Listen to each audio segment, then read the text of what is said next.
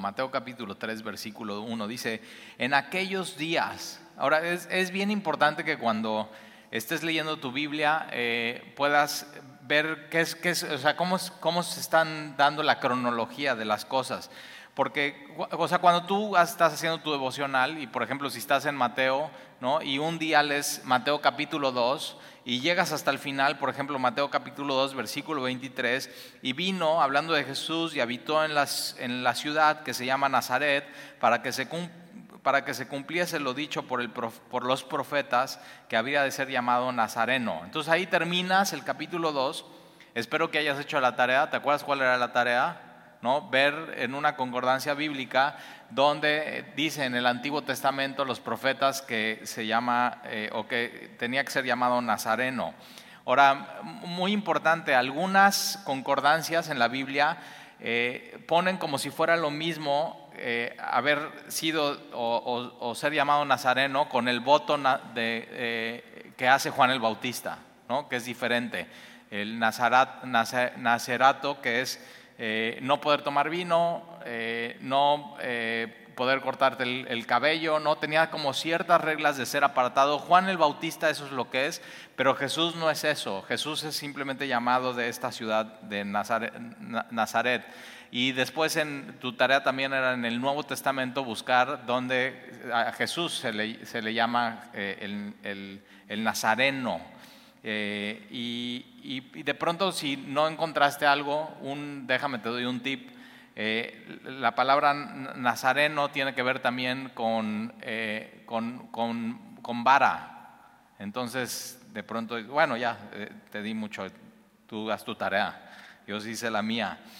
y entonces, en el versículo 1 del capítulo 3 dice, en aquellos días, tienes que ver que del, del último eh, versículo del capítulo 2 al primer versículo del capítulo 3 pasan aproximadamente 20 años.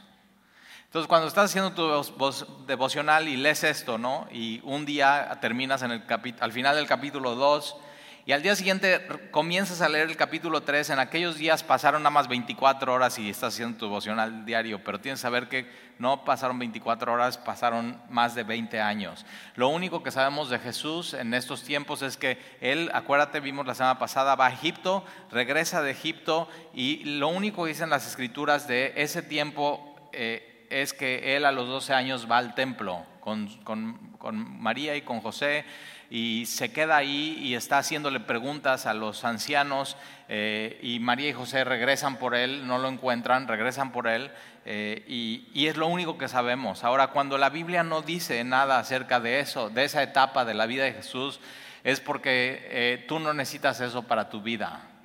Y eso es muy importante. Y de pronto como que la gente como que quiere meter historias y fábulas y leyendas de la juventud de Jesús o del Jesús siendo niño, pero créeme, o sea, no, no, está en la Biblia y si no está en la Biblia, o sea, simplemente no te metas, no, no necesitas eso en tu vida, porque, y ya sabes, National Geographic saca, ¿no? De cuando Jesús era niño y qué es lo que hacía y todo, y yo digo, ¿de dónde sacan eso?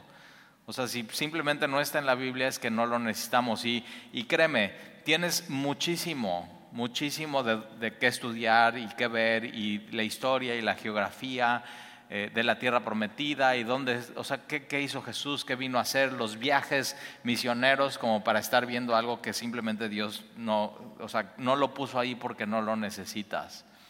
Ahora, una de las cosas que sí dice de Jesús es que Jesús crecía en gracia y en verdad. Me encanta eso. Entonces, ¿qué, pasó con Jesús?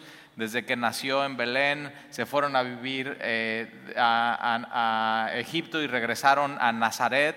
¿Qué pasó en ese tiempo hasta que Jesús empieza a predicar? ¿A qué edad? Más o menos aproximadamente a los 30 años. ¿Por qué? Porque era la edad donde un rabino ya podía ser rabino y podía enseñar las escrituras. Y Jesús no vino, yo un día platicando con un amigo que no es cristiano, es judío, dice, no, es que nosotros creemos que, que Jesús era un judío y simplemente era un cuate eh, que se rebeló contra las tradiciones y con todo lo que tiene que ver con el judaísmo y entonces es Jesús como un rebelde sin causa. Y, y yo digo, no, o sea, Jesús no es eso, Jesús vino a cumplir todo lo que un judío tenía que hacer y tenía que decir, y cómo un judío siendo pueblo de Dios tenía que vivir, algo que ellos no dieron el ancho, algo que ellos nunca pudieron hacer y ni siquiera era el plan de Dios que lo hiciera. Dios sabía desde la caída que simplemente no lo iban a poder lograr. Dios escoge al pueblo judío para mostrar su misericordia, para mostrar su gracia, para mostrar su amor, para mostrar su perdón. Y entonces Jesús viene a cumplir todo al pie de la letra. Y entonces, eh, eh, eso es, simplemente eso es lo que sabemos de Jesús. Y entonces en el versículo 1, en aquellos días, después de 20 años, vino Juan el Bautista. Muy importante, hay Juan el apóstol, no se debe de confundir, y Juan el Bautista. Eh, y esto de bautista es, es porque bautizaba, bautismo o baptismo, ¿no? que tiene esta idea de bautismo es eh, tomar algo, eh, eh, se entendía muy bien con un pedazo de tela. O sea, tú tienes un pedazo de tela, o, bueno, no un pedazo de tela, vamos a ir unos jeans. Has tenido unos jeans que los amas y te encantan, pero ya están todos desgastados. Y dices, o sea, como que ya el color está muy usado, ¿y por qué no pintarlos de negro? ¿Nunca lo has hecho? Y entonces agarras y dices, lo quiero, y vas y compras tu sobrecito del caballito y le pones agua a una cubeta, así muy fácil, siga las instrucciones, y ahí vas siguiendo las instrucciones, abres eso, pones el, eh, el, teñido, ¿no? el color en la cubeta, agarras tus jeans y ¡pras! los metes, los, eh, esa es la palabra baptismo. O sea, estás agarrando eso y lo metes por completo o sea, todo tiene que tener cubierto y cuando lo sacas, así estás la salida del agua que vamos a ver la próxima semana, como Jesús sale del agua de esa manera, y entonces que está, está em, empapado del teñido. Y eso es el bautismo, así, de manera bíblica, para que se entienda. Por eso en, en Semilla no bautizamos a los niños de bebé, no lo vemos en la Biblia, y no los bautizamos así simplemente echándoles un poquito, con una, nunca has visto eso, con una como conchita. Este, y digo, ¿y por qué conchita? ¿No? O sea, yo así yo cuando me invitan, yo digo, no, pues sí voy y nada más estoy así cuestionando. ¿Y por qué con una conchita? ¿Y por qué así y así? Pero es eso, y el bebé ni se entera y nada más pobrecito llora y a ver si no le da gripa porque el agua estaba fría. Eh, nosotros aquí en Semilla tenemos bautizos una vez al año, es en mayo. El año pasado no tuvimos por la pandemia, estamos esperando que las cosas mejoren. Eh, y si tú no te has bautizado y tú ya pusiste tu confianza en Jesús, es lo que sigue. O sea, no hay por qué esperar, es simplemente entender eso. El bautismo cristiano es diferente al bautismo de Juan el Bautista. Ahorita vamos a ver qué era este bautismo y qué significaba. Pero el bautismo cristiano es identificarte con la sepultura. Por eso y lo hacemos en la playa, eh, es muy padre, pero podríamos poner aquí una alberca. Un día aquí dije así a los líderes de la iglesia, oigan, ¿y por qué hacemos tanto rollo en la playa? Vamos a poner, compramos una alberquita desde el Costco y lo hacemos aquí con música, padre. Casi me asesinan. O sea, ¿cómo? No, si tenemos el mar y la playa. Está bien, ya no digo nada. Pero, pero eh, me encanta ir a la playa porque una de las cosas que podríamos hacer en la playa es traer palas y cavar una tumba y a los, así hacer, no sé, 30 hoyos, y a los que se van a bautizar decirles, bueno, se van a identificar con la sepultura de Jesús, échate ahí y te llenamos de tierra. Pero, o sea, nos llegan y nos clausuran, imagínate. No haríamos eso, se vería muy raro. Pero por eso lo hacemos en el agua, porque lo que hacemos es que te, así, con Cristo estoy sepultado. Ya, ya yo morí en Él. Por eso Jesús dice, ¿no? Quien quiera venir en pos de mí, niegues a sí mismo. Tome su cruz. Y la cruz era, ir a la cruz era sepultura segura. La muerte más cruel, más dolorosa, pero más segura. Así.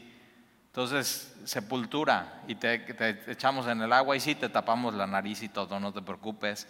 Eh, dicen que yo soy el más cruel para bautizar. Porque todos están, ay, qué bonito, y, así viene la ola, y, ah, no, espérate, ahí viene la ola y no te Y yo así, viene la ola ahorita, atrás, así la ola. Y, digo, pero para que mueras bien, así, cinco minutos abajo del agua. Y si te conozco, peor, o sea, así. ¿Y, ¿Y qué es lo que pasa de ahí? Es el nuevo nacimiento, la resurrección. De entre los muertos. Y es eso, un día, o sea, tú hoy decides seguir a Cristo y morir a ti, pero un día vas a resucitar de los muertos. Así, y ya, ya tenemos eso, nueva vida.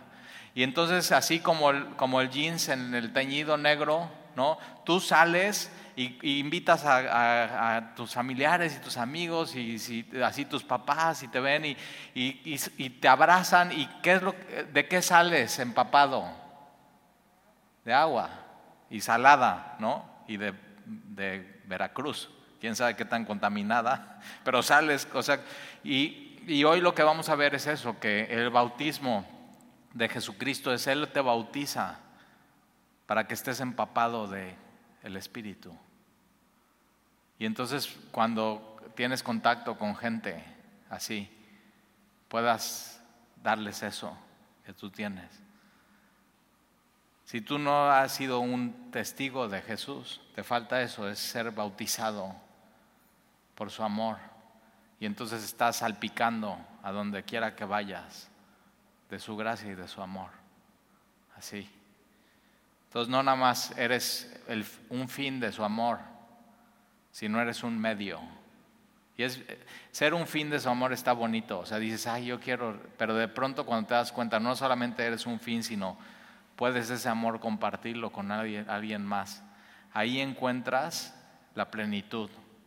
Para mí no hay nada más así que me ponga más de gozo y más feliz y más que compartir con gente el, el Evangelio así. Gente, sí de la iglesia, pero más fuera de la iglesia. Y así que te haga preguntas, oye, pero ¿por qué esto? Oye, ¿dónde me dijiste que así esa pregunta me encanta? Ya cuando llegas al punto con alguien, estoy tomando clases de tenis y mi profesor de tenis ya esta semana me dijo, oye, ¿dónde me dijiste que era semilla? Y yo digo, así, pescadores de hombres. Si has ido a pescar, cuando pones y, y sientes así, dices, órale, o sea, es una sensación y es padrísimo. Y entonces eh, en aquellos días vino Juan el Bautista. Juan tendría 30 años igual que Jesús. Acuérdate, Jesús y Juan son primos.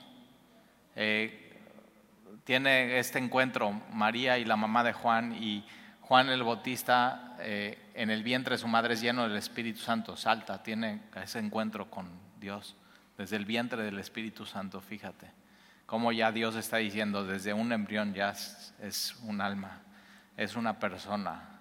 No necesitamos consultarlo con, con la ONU ni con... Eh, o sea, ya Dios dice, desde ahí ya. Por eso somos pro vida, por eso no sugerimos aborto, por lo que Dios nos revela en su narrativa de desde cuando un, alguien puede ser lleno del Espíritu Santo y tener un así encuentro con el Creador eh, Salmos dice, mi embrión vieron tus ojos. Órale, o sea, desde un embrión ya los ojos de Dios ya estaban ahí apuntando. Y entonces eh, Juan el Bautista tiene más o menos como 30 años. Eh, posiblemente, acuérdate, su mamá y su papá ya eran grandes de edad cuando él nace. Entonces, para este tiempo ya Juan el Bautista se quedó solo. No tiene hermanos, eh, no tienes novia, menos, o sea, no tiene esposa, y, pero él está predicando. Él, él no tiene nada. Está, y dice que está predicando en el desierto, pero tiene todo, porque tiene su llamado. Y tiene su llamado muy claro qué es lo que Dios quería que él hiciera en este mundo. Una voz que clama en el desierto. Ese era su llamado. Entonces, eh, está predicando en el desierto de Judea. Es muy importante en el desierto. ¿eh? O sea, él pudo haber decidido ir a la sinagoga. Él pudo haber decidido ir al templo. El templo era el lugar más más cool y más amplio y más padre, y, o sea, todo, ¿no? Incienso, eh, cánticos, gente, o sea, y, y él decide no ir ahí. Es más, él decide ir fuera de donde está todo ese ambiente religioso. No va a la sinagoga, no va al templo, va al desierto. Al desierto de Judea y diciendo, fíjate, su mensaje dice, arrepentíos, porque el reino de los cielos, el reino de Dios se ha acercado. ¿Y, quién se, ha acercado? Es Dios mismo. ¿En quién? En Jesucristo.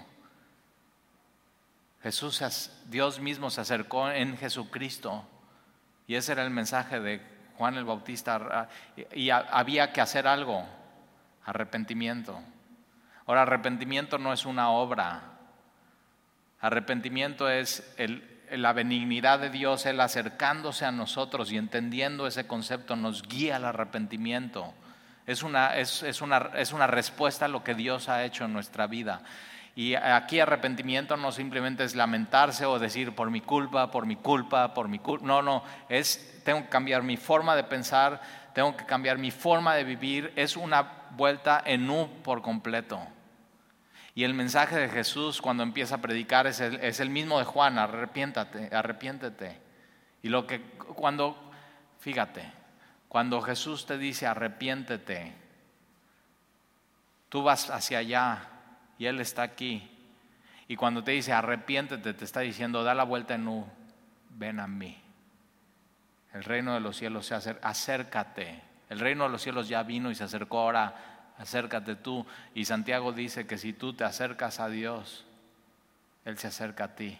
Y entonces eso, lo que Juan está así diciendo es un acercamiento personal a Dios fuera de la religiosidad, fuera del templo, fuera de los sacrificios, fuera de los rituales, de manera personal. No, o sea, no se necesita nada. Él, ya se acercó, eh, eh, y este es el Evangelio. Él, se acercó a nosotros y diciendo arrepentidos porque el reino de los cielos se ha acercado, pues este es aquel de quien habló el profeta Isaías cuando dijo, acuérdate, Mateo está escrito para los judíos y Mateo lo que está haciendo es todo esto es el cumplimiento del Antiguo Testamento. Y entonces dice, el profeta Isaías dijo, voz del que clama en el desierto, ese era el llamado de, de Juan el Bautista, una voz que clama en el desierto, preparad el camino del Señor, enderezar sus sendas.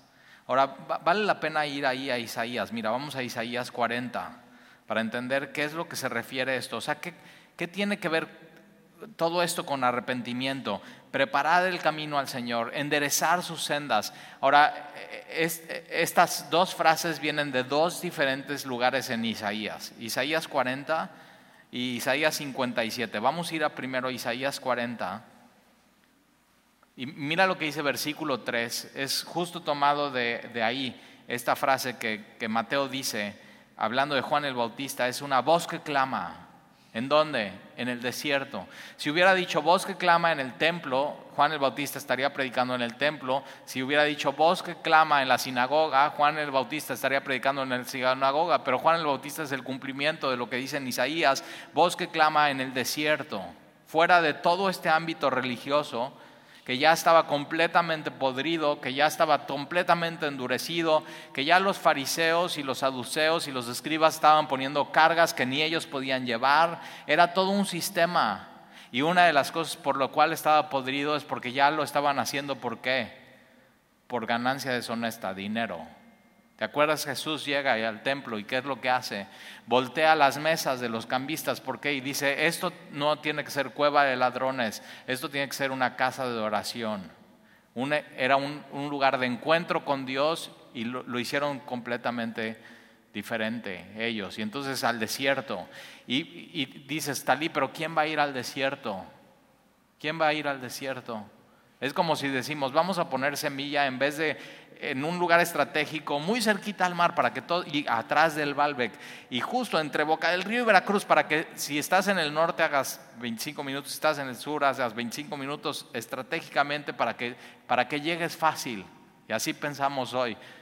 Pero fíjate, aquí no, Dios no está pensando así, está diciendo, mira, que sea en el desierto, un lugar incómodo, un lugar con calor en el verano, con mucho frío en el invierno, un lugar donde no hay aire acondicionado, donde no hay sillas, donde no hay carpa, donde no hay techo, donde hay, hay una voz. Ahora, ¿por qué es tan atractiva esta voz? Porque por 400 años no hubo una voz.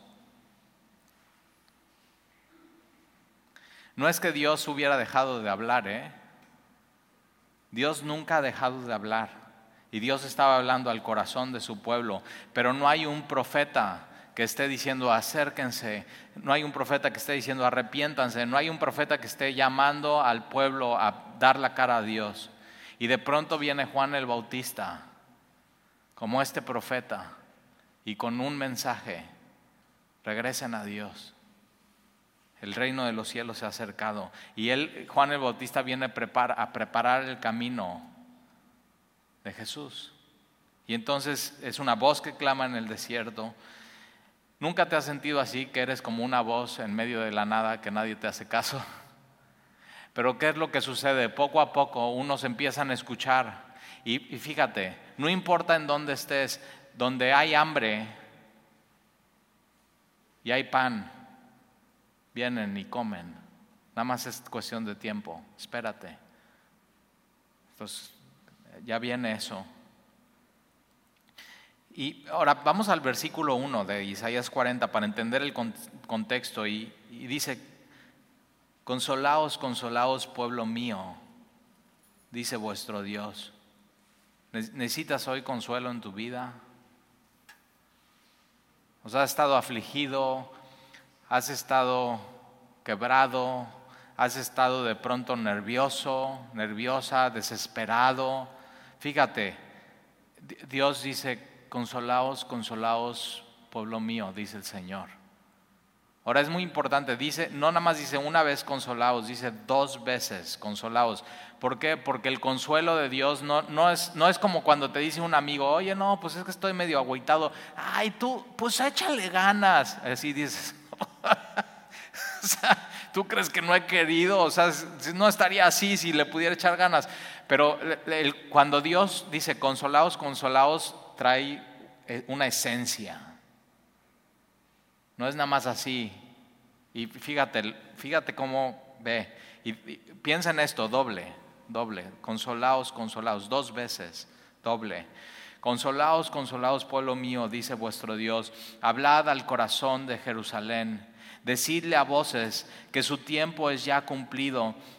Mira esto, que su pecado es perdonado el consuelo de Dios viene a nosotros cuando entendemos que somos pecadores y que Él ya nos perdonó. Qué consuelo. Merecíamos la muerte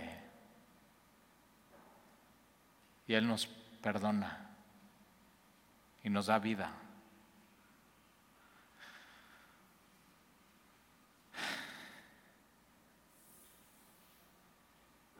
Entonces no es echarle ganas, ¿verdad? Es ver estas verdades y pararte ahí y decir, ok, va. Que su pecado es perdonado, que doble, ahí está doble, ¿eh? Consolaos, consolaos, pueblo mío. Tu pecado es perdonado que doble ha recibido de la mano de Jehová por todos sus pecados. Doble, doble pago. Es lo que sucede en Getsemaní con Jesús, estando él crucificado. Jesús dice, consumado es, es una sola palabra. Y eso para entenderlo es cuando tú ibas y tenías una, adquirías una deuda, deuda, deuda, deuda, y ya estabas en bancarrota y no podías pagar esa deuda, y pagabas o alguien pagaba por ti, ponían un sello así, ¡pum! Consumado es. Pagado ya está. Y entonces ya no te podían venir a volver a cobrar lo que ya estaba pagado. Y eso es lo que Jesús hace por nosotros. Así, toma nuestra nota. Bueno, algunos su nota. Y así todo el acta de decretos en tu contra. Acta de decretos en tu contra. Y Jesús así va a la cruz y con su sangre sella eso y dice, ¡pum!, consumado es, pagado está. Y fíjate, dice, doble ha recibido de la mano de Jehová. Entonces, como cuando tus hijos van a comprar algo a la tiendita y, ay, se les olvidó el dinero y, es amigo del de la tiendita y dices, oye, ¿nos fías? Y dice un letrero, ¿no? No se fía. Y están, ¿nos fías? Bueno, está bien. Y de pronto se les pasa a pagar y tú, y tú te enteras que deben dinero y tú vas y dices, oye, por favor, dime cuánto te debo. Así. Y sacan la nota y, dices, ok, pago. Es más, pago y te doy hasta un poquito más para que, no, o sea, consumado es. Y entonces nadie les puede ir a cobrar a tus hijos, nadie. Ni, ni siquiera la de la tiendita. Y eso, fíjate, doble, doble pago. Lo que recibe en Jesús es la ira de Dios cayendo sobre él doble. No solamente lo que te mereces, sino doble. Para que no te quede la menor duda consumado es, pagado está por completo. Y entonces nadie puede venir a reclamarte esa deuda. Ninguna persona, ni siquiera Satanás, que es el acusador, puede venir, o sea, cuando vengas y te sientes acusado por Satanás, o sea, simplemente es consumado es. ¿Ya? O sea, está pagado y doblemente pagado. No me puedes venir a acusar, no puedes venir a decirme nada. Todo es lo que tú digas es mentira. Cuando te sientas culpable, cuando te sientas condenado, es consumado es. Ya está. Ve a, revisar tú al Calvario otra vez la nota y vela. Ve, saca tu nota, tu acta de decretos, que bien que te la sabes, pero ve a ver, ya, consumado es. Ya está pagado, doble. O sea, Dios dice, ¿cuánto es de talí? Esto, ten y ten esto, doble. Y entonces,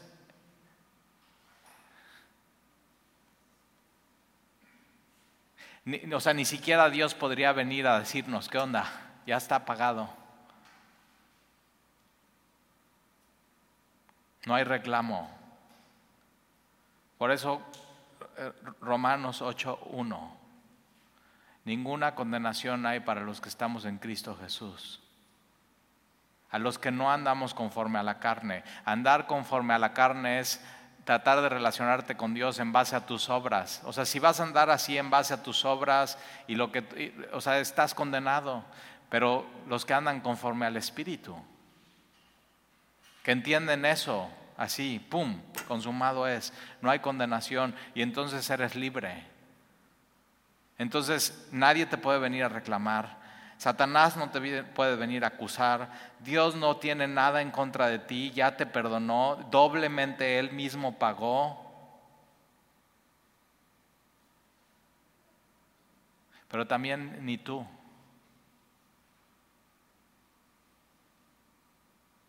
No seas tan duro contigo mismo. Cuando estás recordando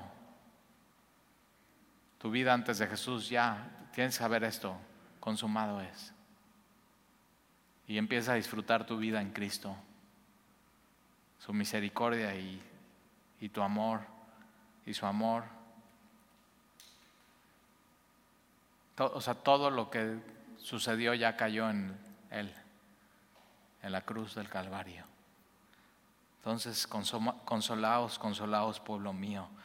Versículo 3, ahora sí, vos que clama en el desierto, preparad camino a Jehová, enderezad, calzad. Fíjate, cuando, cuando entiendes que Dios ya pagó y pagó doble, entonces ese entendimiento te tiene que llevar al arrepentimiento. Y ese arrepentimiento se ve así, endereza, endereza tus pasos. No puedes seguir caminando de la misma manera, no puedes ir hacia el mismo lugar. Enderezad calzada en la soledad a nuestro Dios. Todo valle sea alzado y bájese todo monte y collado y lo torcido. Así tan torcido que cuando Dios te encontró estabas completamente torcido. Y lo torcido y lo áspero se allane. Eso es arrepentimiento, es metanoia. Es, está completamente torcido y chueco y es, como cuando metes la mano en un calcetín y está torcido y está chueco y le haces así, ¡pum! Cambia por completo. Eso es lo que pide Dios. Cambia tu forma de pensar, cambia tu forma de vivir, vuelta en U. ¿Por qué? Porque Jesús se ha acercado a tu vida. Ya, así, ya está el perdón de Dios ahí. Y entonces estas dos cosas se, unen, Jesús viniendo, el reino de los cielos, y tú preparando eso y diciendo, Señor, perdóname, y pum, se unen esas dos y eres salvo. Tiene que ir de la mano. Versículo 5, y se manifestará la gloria de Jehová. Y la gloria de Jehová en Mateo capítulo 3 está manifestando en la faz de Jesucristo. Si quieres ver la gloria de Dios, tienes que ver a Jesucristo. En su rostro está la gloria de Dios por completo y se manifestará la gloria de Jehová y toda carne juntamente la verá. Cuando todo el mundo estaba viendo a Jesús, estaban viendo a Dios mismo, porque la boca de Jehová ha hablado. Voz que decía, da voces. Y yo respondí, ¿qué tengo que decir a voces? Que toda carne es como hierba y toda su gloria como flor del campo. La hierba se seca, la flor se marchita, porque el viento de Jehová sopló en ella. Ciertamente, como hierba es el pueblo, sécase la hierba, marchítese la flor la palabra de Dios nuestro permanece para siempre. Vamos a Isaías 57. Fíjate, una sola frase y sale todo un sermón. Isaías 57 más adelante. Otra frase que usa eh, Mateo.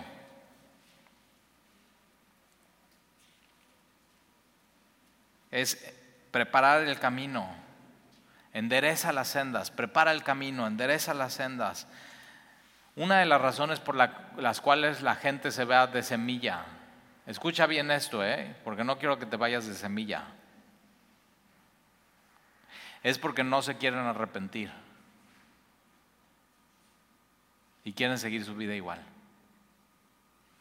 Y la palabra de Dios está constantemente, endereza, endereza, estás torcido, necesitas metanoia, arrepentir, todo el tiempo Dios está así. Ahora, ¿por qué lo hace? Porque nos ama y cuando Dios te está diciendo eso, te está diciendo, ven, acércate más.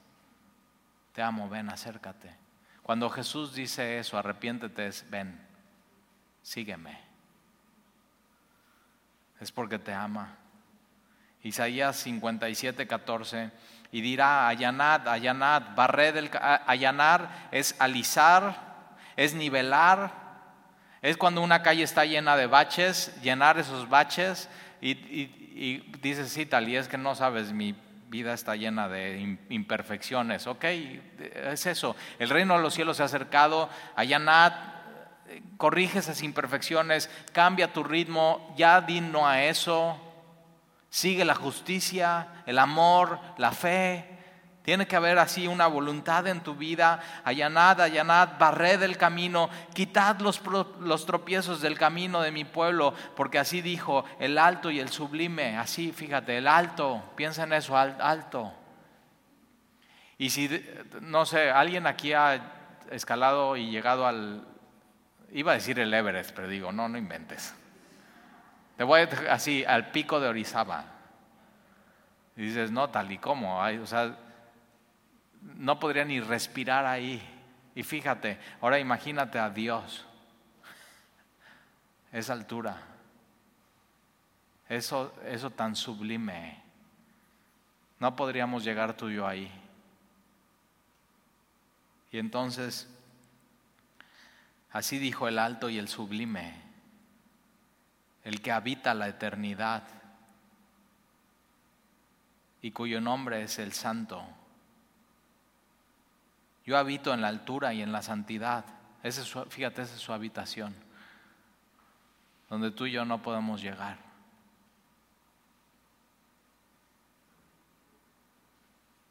Si tratáramos de nosotros ir hacia, Dios, nos frustraríamos. Porque aquí, aquí está el mapa. Yo habito en la altura y la santidad. Pero fíjate, este es el Evangelio tiene otra habitación y con el quebrantado y humilde de espíritu. Es, es a donde tú y yo no podíamos llegar. Él vino y llegó a nosotros, quebrantado y humilde de espíritu. Y Él se siente cómodo ahí. Tú y yo no podemos estar en la altura y en la santidad, pero Él baja y se siente cómodo con el quebrantado y el humilde de espíritu. Y entonces, ¿por qué de pronto dices, es que ya no quiero estar tan quebrantado? Si Dios, Dios está ahí cómodo contigo. o sea, quiero salir de esto. O sea, disfruta a Dios ahí, en tu quebranto, en tu agonía, en tu angustia, en tu preocupación. Ahí él, está y Él no se mueve y no se va y, y tú ya quieres salir de eso. Y Él dice, quédate, estoy contento aquí contigo. Él habita ahí. El humilde de espíritu es aquel que dice, te necesito, Señor. Nada de lo que yo pueda hacer. Por eso la predicación de Juan no es en el templo, no es donde hay rituales, no hay donde hay sacrificios, no hay donde tú puedas hacer cosas para tratar de llegar a Dios y no es en el desierto, donde no hay nada, no, no te puedes aferrar a nada ahí, sino solamente a Dios.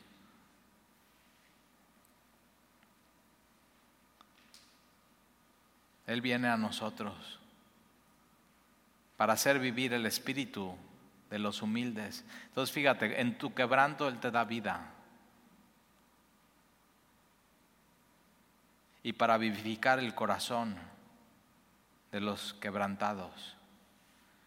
Porque no contenderé para siempre, ni para siempre me enojaré, pues decaería ante mí el espíritu y las almas que yo he creado. Por la inequidad de su codicia me enojé. Y, tiene razón Dios. Y le escondí mi rostro y me indigné y él siguió rebelde por el camino de su corazón. He visto sus caminos, ¿cuáles? Rebeldes. Lleno de codicia, de inequidad. Y fíjate lo que hace Dios al ver eso. Pero les sanaré. ¿Por qué? Porque Dios ama a su pueblo. Y les pastorearé. ¿Y qué es lo que viene a hacer Jesús? A sanarnos, a pastorearnos y fíjate, y le daré consuelo.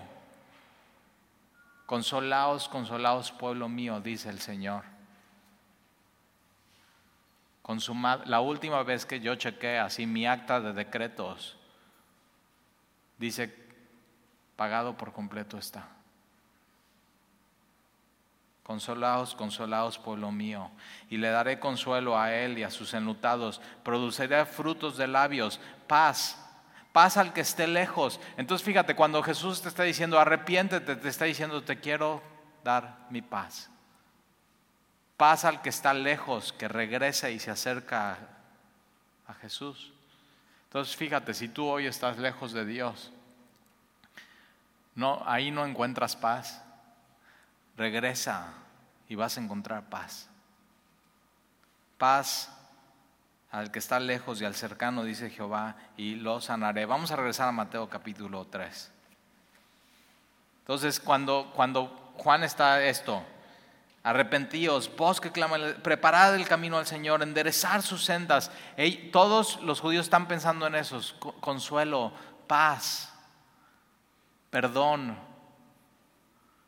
misericordia de Dios. Y eso lo encuentran no en el lugar del templo o de los rituales o de los sacrificios o de los sacerdotes humanos. Lo encuentran en Dios. Versículo 4. Juan es todo un, o sea, Juan es un tipazo, yo sería su amigo si viviera en esta época. Y Juan estaba vestido de pelo de camello. Entonces fíjate, Juan sin nada, sin papá, sin mamá, o sea, ya quedó huérfano, sin esposa, sin bienes materiales, predicando en el desierto en medio de la nada, uno a uno empiezan a venir y, está vestido de pelo de camello, o sea, nada la moda. O sea, pelo de camello, o sea, ¿quién se pone un una playera color camello. Espero que no traigas una playera color camello. Pero nada que ver, o sea, nada, nada te pones algo colorido, algo, no, el pelo de camello y siempre igual. Y, pelo de camello es áspero, o sea, rasposo, nada que ver. Es más, en, este tiempo, eh, los filósofos, los que estaban enseñando cosas y la sabiduría del mundo, se ponían una túnica Y normalmente era color clara, entonces todo el mundo veían a un filósofo, ah, mira, ahí va el filósofo. Y los sacerdotes traían sus ropas sacerdotales. Y él decide eso. O sea, nada, nada que llame la atención, nada que atraiga a los jóvenes, nada de nada. Solamente un mensaje. Por eso cuando veo así pastores muy juveniles y digo, o sea, no estás joven, ya tienes 40, hijo. Y se quiero así muy juveniles, y hablando muy juvenil, y con ropa muy juvenil, y con así, y digo, no te queda, no te queda. Aparte es eso, quieres atraer a los chavos en base a tu ropa, y lo que atrae a los chavos es un mensaje sincero, auténtico, claro, sin rodeos. Eso es lo que, eso es eso. Hambre, pan, se juntan, eso es y eh, pelo de camello. Y tenía un cinto de cuero. Mira, él sí usaba cinturón. Yo casi nunca uso cinturón. Pero cinto de cuero alrededor de sus lomos. Y su comida era langosta, no langosta de mar, ¿eh? Estos son, eh, sí se podía comer, era kosher, está permitido en, en el Antiguo Testamento, pero son, para nosotros serían estos como, ¿has comido grillos de Oaxaca? Y eso así, eso comía Juan, eh, o sea, vegetariano, y fíjate, y, miel silvestre. Entonces, imagínate un grillo y así con aderezo de miel, toda su barba no se podía rasurar ni nada, pelo de camello, y comía esto, y, o sea, así es, ve su aspecto. Pero quien lo veía, estaba viendo una foto de Elías, el profeta. Y, había, era una profecía. Antes de que llegue el Mesías tiene que venir Elías. Y Jesús dice eso, y es que ya vino Elías, Juan, es Juan el Bautista. Y si tú ponías atención, entendías estas cosas. Te quedaba muy claro. Y venía con el poder del... Y Elías era un predicador que estaba así, llevando al pueblo a su, al arrepentimiento. ese es un profeta del Antiguo Testamento. Entonces estaba vestido de pelo de camello, tenía un cinto de cuero alrededor de sus lomos, comía langosta, miel silvestre y salía a él Jerusalén. Él no iba a Jerusalén, sino los de Jerusalén y tienes el altar, los sacrificios, los rituales, las vasijas, los lavamientos, así todo, los sacerdotes, la música, los salmos, el atrio y dicen, eh, y la gente está entendiendo, esto ya no es es algo mucho mayor a esto. Y los que ya dicen esto no es, salían de Jerusalén y dejaban todo eso. tenías ese arrepentimiento, es dejar eso que no llena para ir a lo que, lo que satisface, agua de vida. Y eso es lo que estaba ofreciendo Juan el Bautista y es lo que estaba ofreciendo quien venía, Jesús. Entonces, si tienes que dejar ciertas cosas en tu vida para abrazar lo que es verdadero, Eso, o sea, ese es el Evangelio. Y entonces salía él, Jerusalén y toda Judea y toda la provincia de alrededor del Jordán, y eran bautizados por él en el Jordán, confesando sus pecados. Parte del arrepentimiento es confesión de pecados.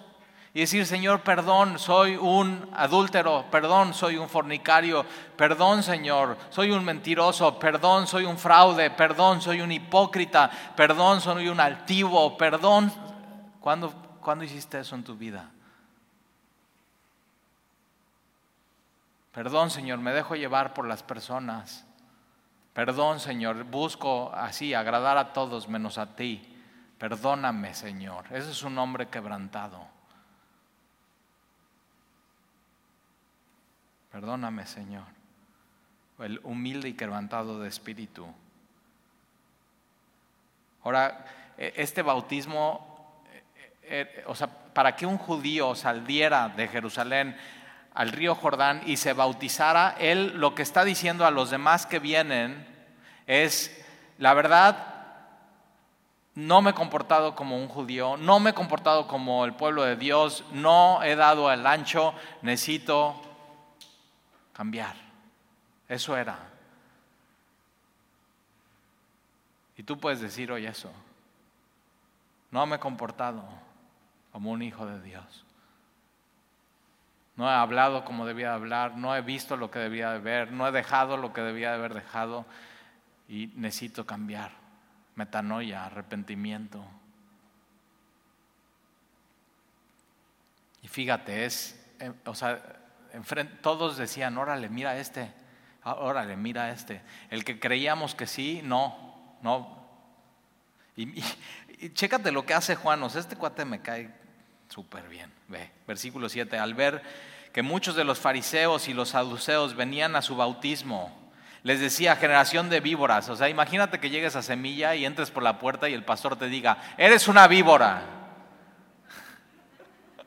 Este es Juan. A los religiosos, a los que creían que tenían justicia propia, a los que, así, a los que, o sea, se creían como de los apartados. Juan les dice, eres, un, eres una víbora, eres un hipócrita.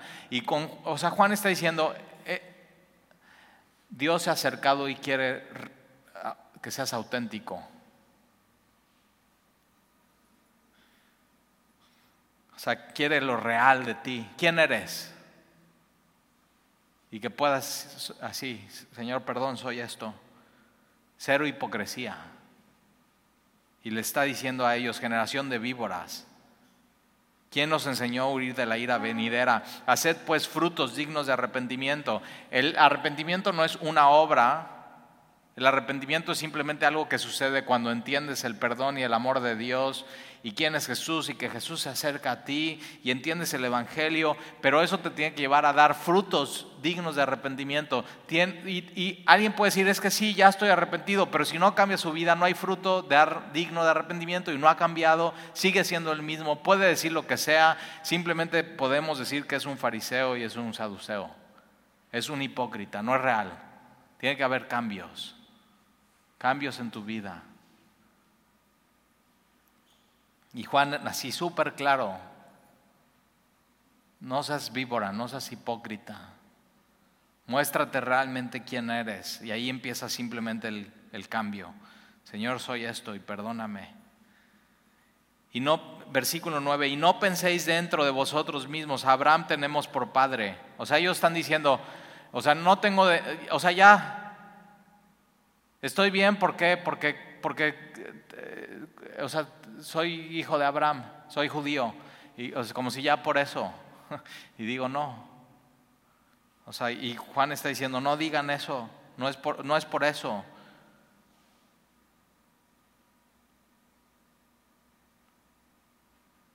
Porque yo os digo que Dios puede levantar hijos de Abraham aún estas piedras. Eso es tremendo. Es, si, si, si el hombre no alaba, él puede hacer que las piedras le alaben. Y fíjate, decir que, o sea, que estás peor que una piedra, es eso, es, estás muerto, no tienes vida. Puede ser muy religioso y muy así, pero estar completamente muerto. Versículo 10, y ya también el hacha está puesto a la raíz de los árboles. Ve esta imagen, un árbol un hacha, y Juan el Bautista diciendo así, el hacha, ya el hacha ya está, o sea, a punto de ser cortado un árbol y, y caerse. Ya el hacha ya está puesta en la raíz de los árboles. Por tanto, todo árbol que no da buen fruto es cortado y echado en el fuego. Tremendo, ¿eh? O sea, su mensaje era así. Lo que es.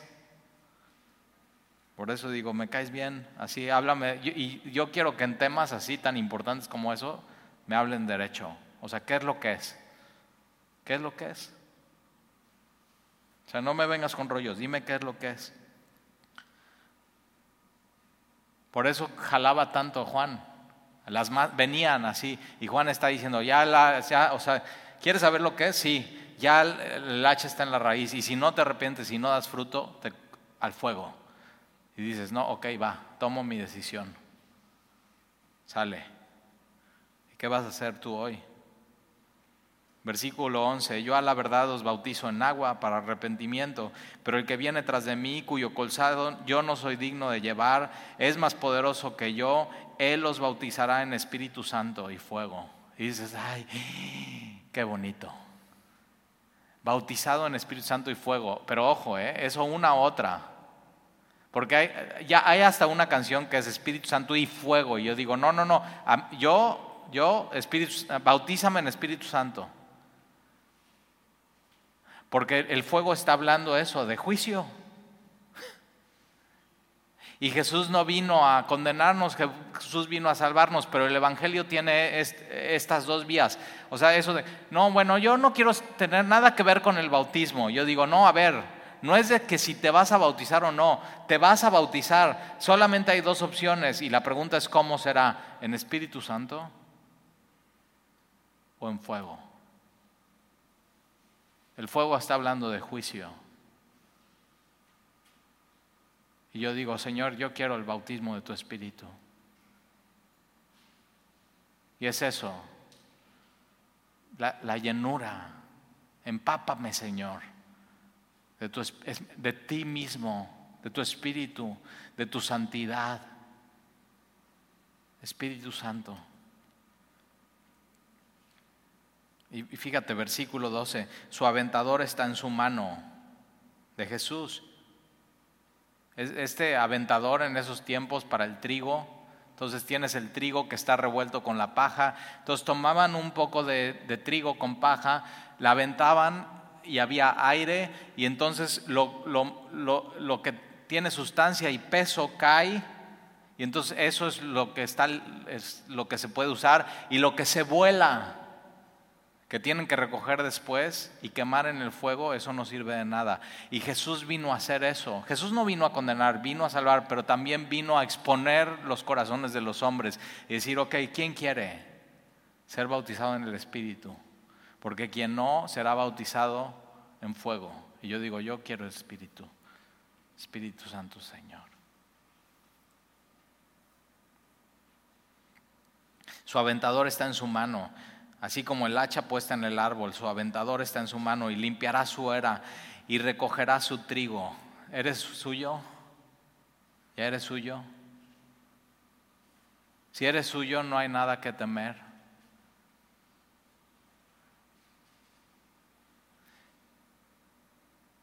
Y entonces recogerá su trigo en, fíjate, en el granero, su granero. Somos suyos y quemará la paja en el fuego que nunca se apagará. Para ellos esto era el infierno. Fuego que nunca se apaga. Entonces, fuera de la ciudad, alejado de Dios, en una constante, fíjate eso, agonía, angustia, terror, y sobre todo es un lugar donde nunca vas a poder encontrar consuelo. Aquí el, aquí el quebrantado y humilde de espíritu puede encontrar el consuelo en el Señor, no importa por lo que estés pasando.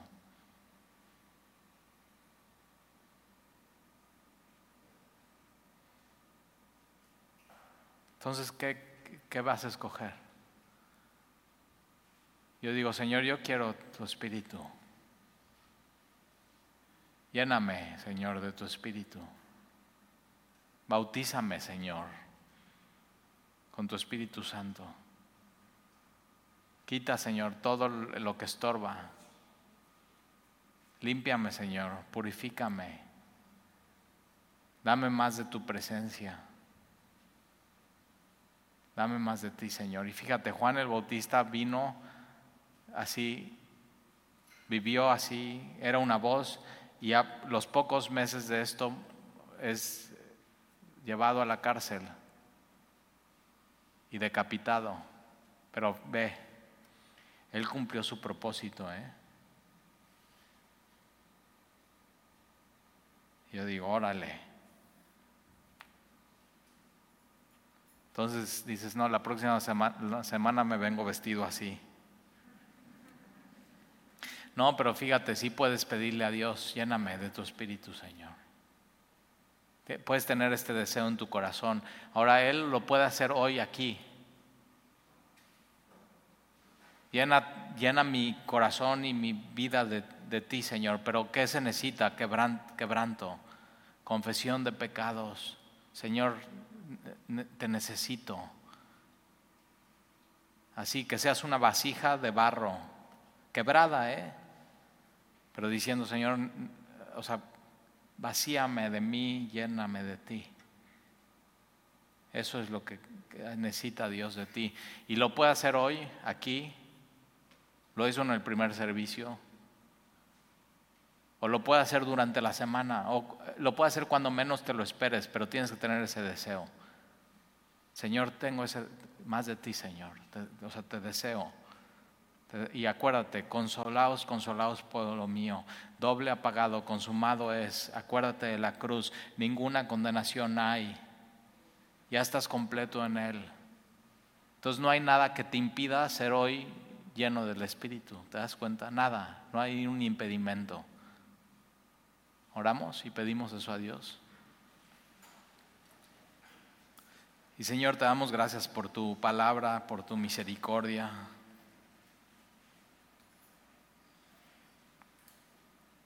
Por este mensaje, Señor, por esta voz que clama en el desierto.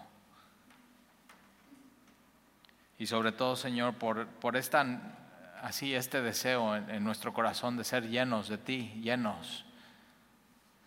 Pero ya vimos todo lo que significa, Señor. Es allanad, allanad, limpiad, barred, dar la vuelta en nu, regresar a ti. Implica nuestra vida, implica nuestro corazón, implica nuestro intelecto.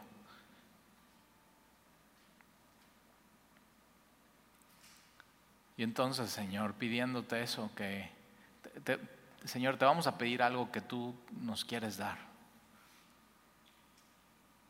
Y es la llenura de tu espíritu, la llenura de ti mismo en nosotros. Y ese es nuestro deseo hoy, Señor, como tu pueblo, que recibamos tu consuelo, doble porción, Señor de tu consuelo, de tu espíritu, de tu amor, de tu misericordia, Señor, de tu bondad. Y estar así a la expectativa, Señor. Y entonces aquí estamos. Llénanos, Señor, de tu espíritu.